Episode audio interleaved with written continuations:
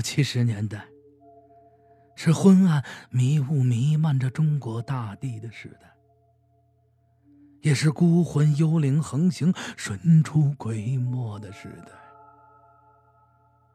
外公的家坐落在陡峭的山脚下，两山之间是条弯弯清澈见底的小河，河的对岸。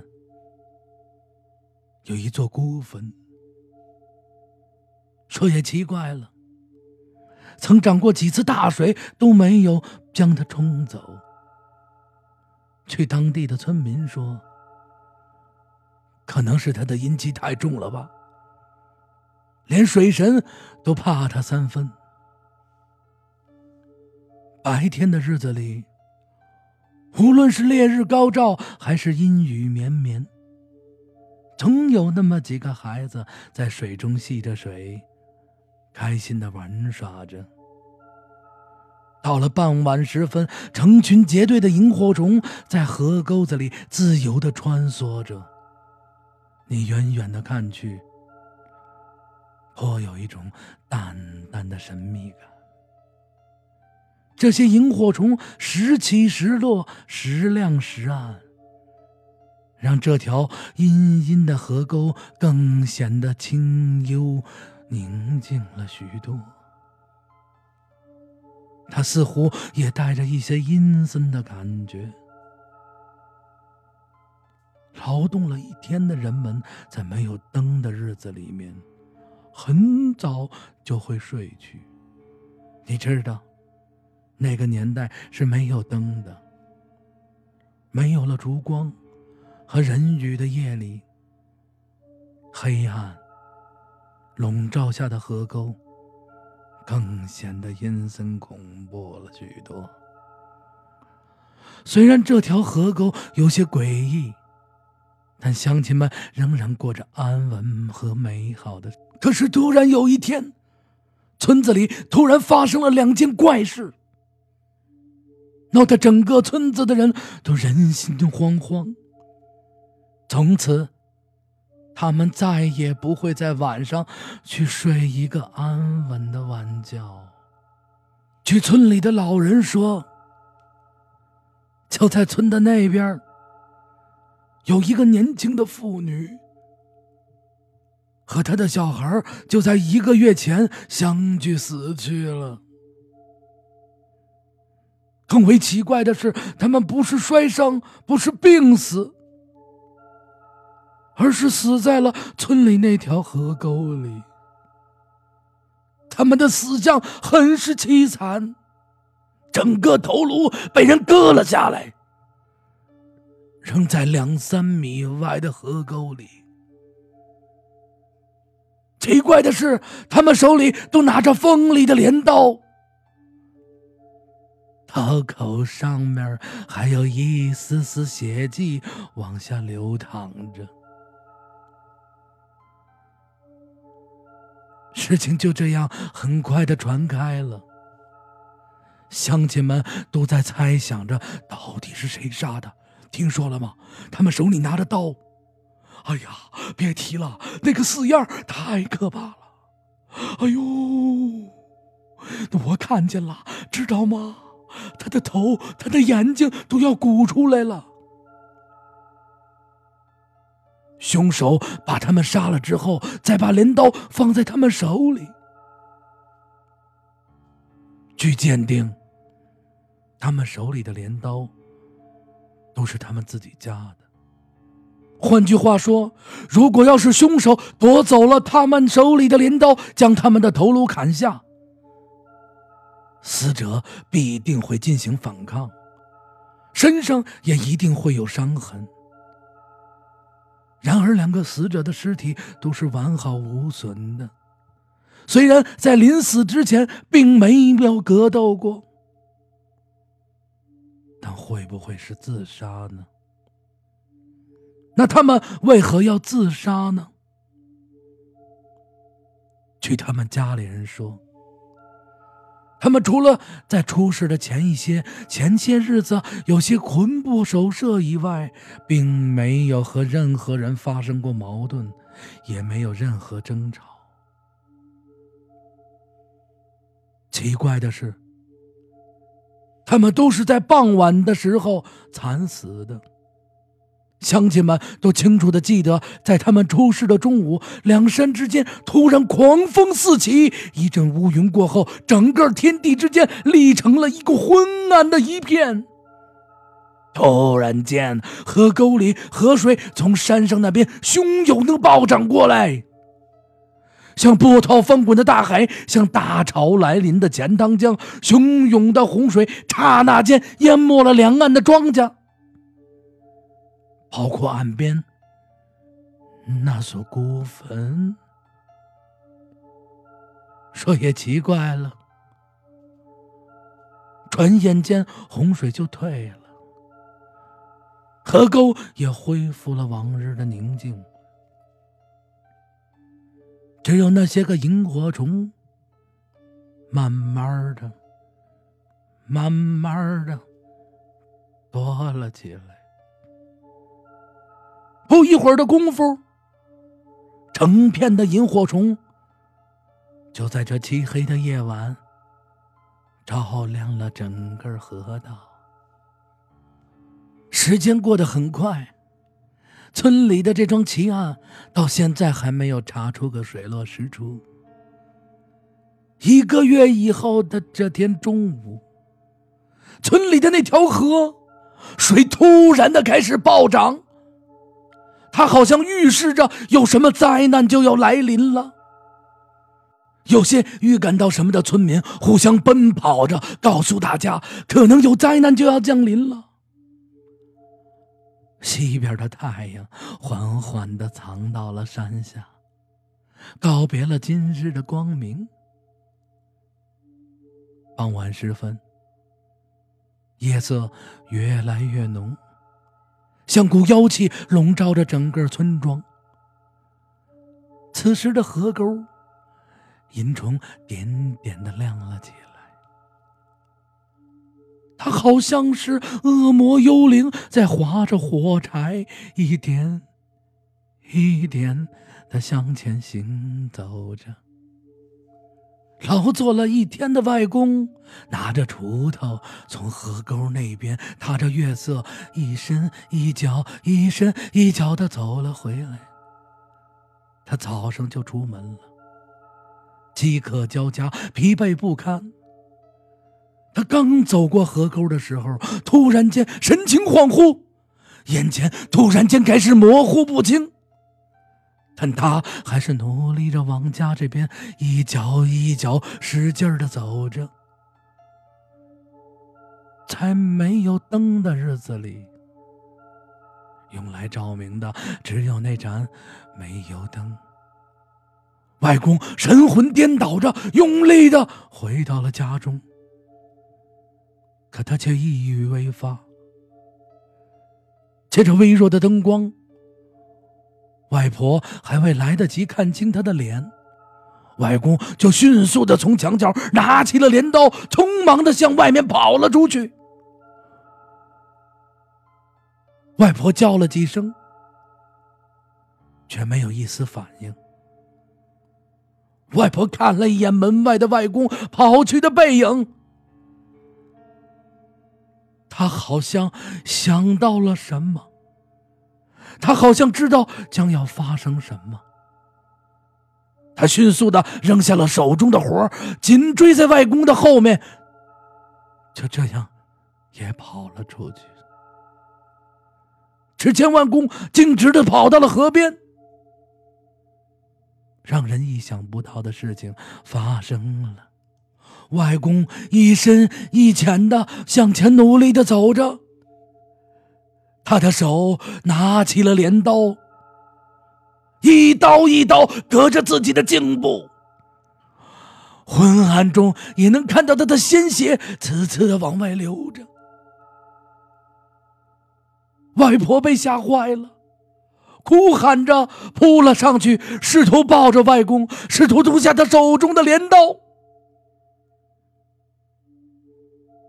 外公呢，像是有着无穷的力量，轻轻的一下就将外婆推倒在一米开外的地上。此时的外公两眼像是铃铛一样发着蓝蓝的怒光，他像是个凶神恶煞的魔鬼。他的鲜血慢慢渗透了他的全身，滴答，慢慢的滴落在地上。而他继续使劲的割着自己的脖子，外婆哭着喊着：“老头子，老头子！”他却没有一丝办法。漆黑的夜色里，外婆那撕心裂肺的哭喊声。惊动了附近的乡亲们，乡亲们打着灯笼，从四面八方奋力的赶了过来，费了九牛二虎之力，才将外公镇住，使了很大的力气夺下了他手中的镰刀。说也奇怪了，当人们夺下他的镰刀的时候，他就像换了个人一样，呼的一下。他倒了下去，双眼大睁，脸色发青，一动不动，像个死人一样。村里的人把外公背到了屋里，放到了床上，又帮他止住了血，把伤口包扎好。外公仍然没有醒过来，外婆、妈妈。和舅舅围着外公哭得更大声了。漆黑的夜色中，那悲惨的哭声来回的环绕。面对外公的这般痛苦，他们更是束手无策。据外婆后来回忆，在他来到外公家的这几十年里。外公从来没有得过什么怪病。若不是得了怪病，怎么会用镰刀割自己的脖子呢？正在他们在场的人一筹莫展的时候，一位白发老头从外面走了进来，他静静在缩离在人群的后面。他精神镇定。他是谁？他正是隔壁村有名的道士。道士来了，他围着外公看了几眼，大家伙看到他进来，好像也看到了希望。他掐着食指，啊。我早已经为他占卜过了，他不是什么怪病，他是和前两天那个妇女和小孩一样，是遭了恶魔附身了。道士这样一说，把在场的人都吓坏了。与此同时，大家将诡异的目光齐刷刷的投向了外公的身体。不会咱们也不会吧？好像他们看见了恶魔。他们的双眼又投向了道士。道士站在那里，他静静的走到了外婆的身边，小声的对外婆说了几句话。外婆默默的转身离去。当外婆再出现的时候，她的手上带着一只筷子，还有准备好的饭和水。只见外婆将一只筷子立在桌子上，边立边念着什么人的名字。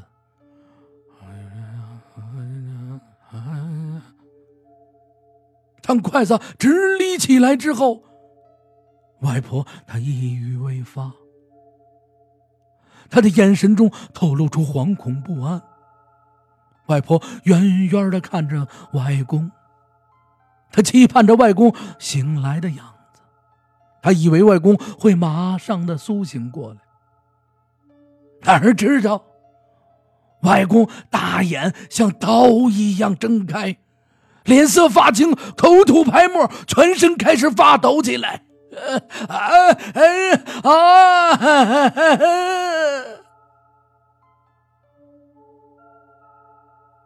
这一定是恶魔在一步一步吞噬他的心灵。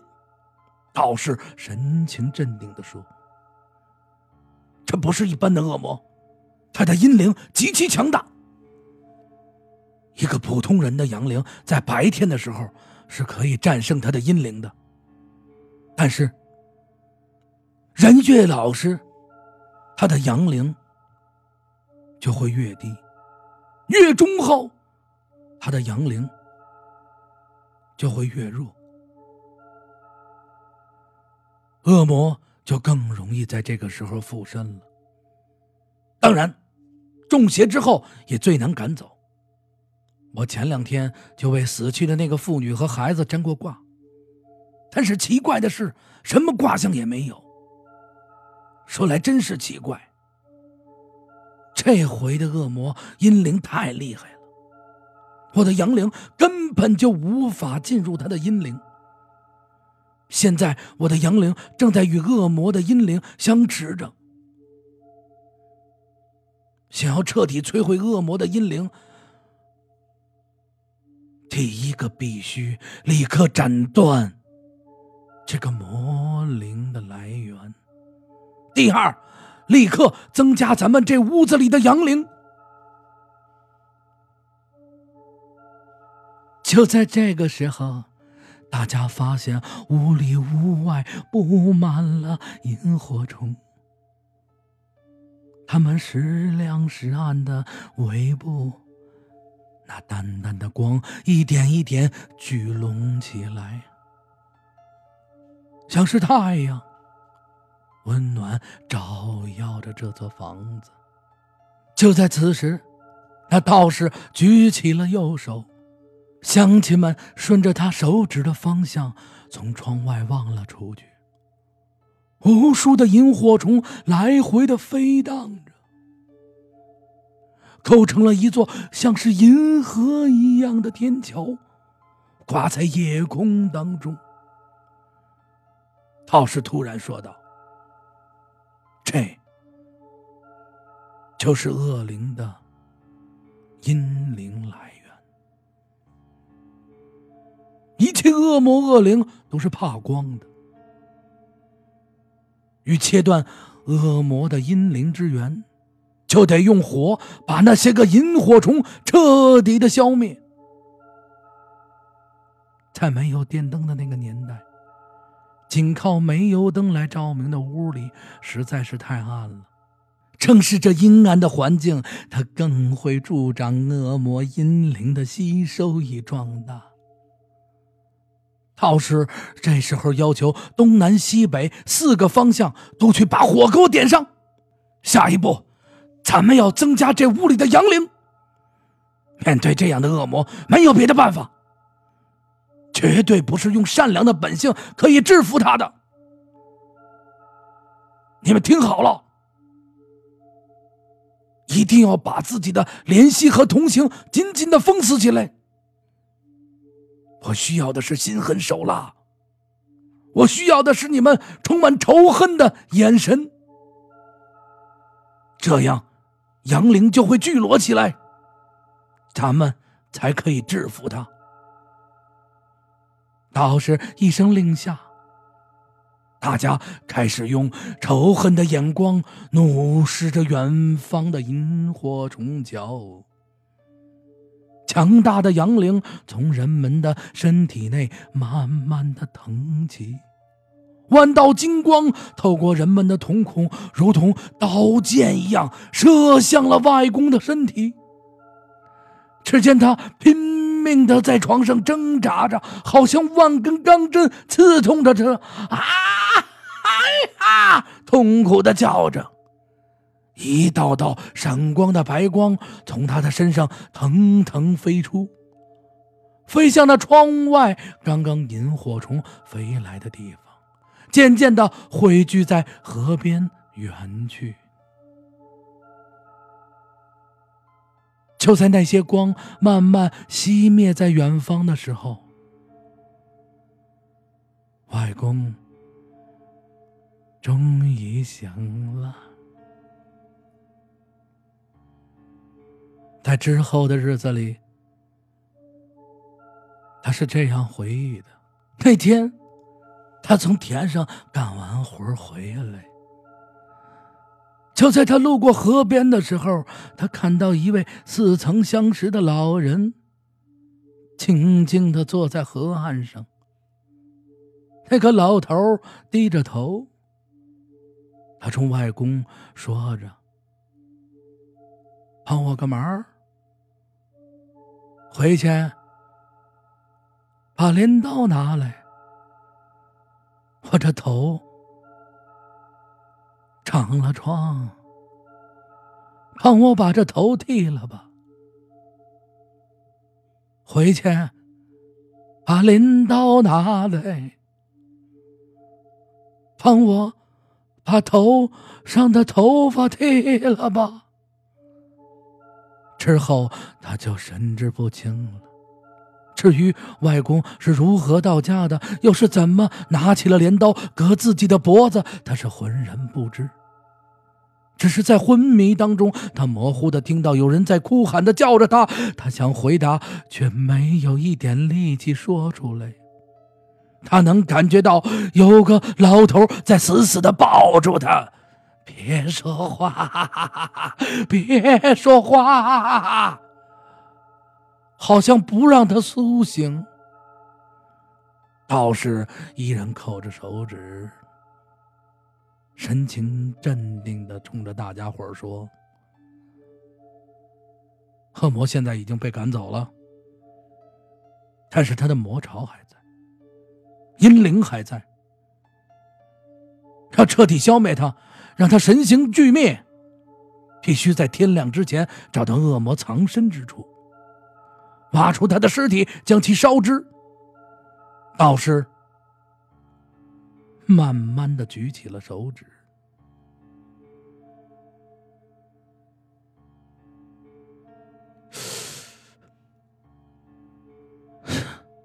在这儿，他好像知道了什么。天亮以后，按照道士的吩咐，大家伙儿在河岸边上的那座孤坟里挖出了一座奇怪的尸体。大家浇成煤油，将它彻底烧了。随后，道士告诉人们：十恶不赦的恶魔虽然消灭了，但是那些细小的小鬼、幽灵仍然游荡在人间。如果天地万物有什么异常的时候，那就是他们兴风作浪的时候。所以，我们以后一定要提高警惕呀！记住，时刻增加自己的保护意识啊！不要老低头玩手机啦！哦，好，感谢大家的收听。然后，这是伴你入眠系列。因为有的朋友说了，他就是可能是没有鬼故事，我睡不着觉啊。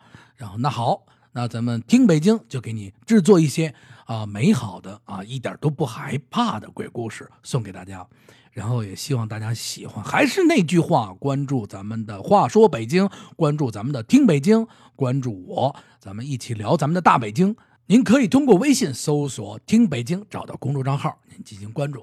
您也可以加我的私人微信账号八六八六四幺八，咱们一起听北京聊北京。但是微信里不聊鬼故事，为什么呢？把您吓坏了，我还得陪您，是吧？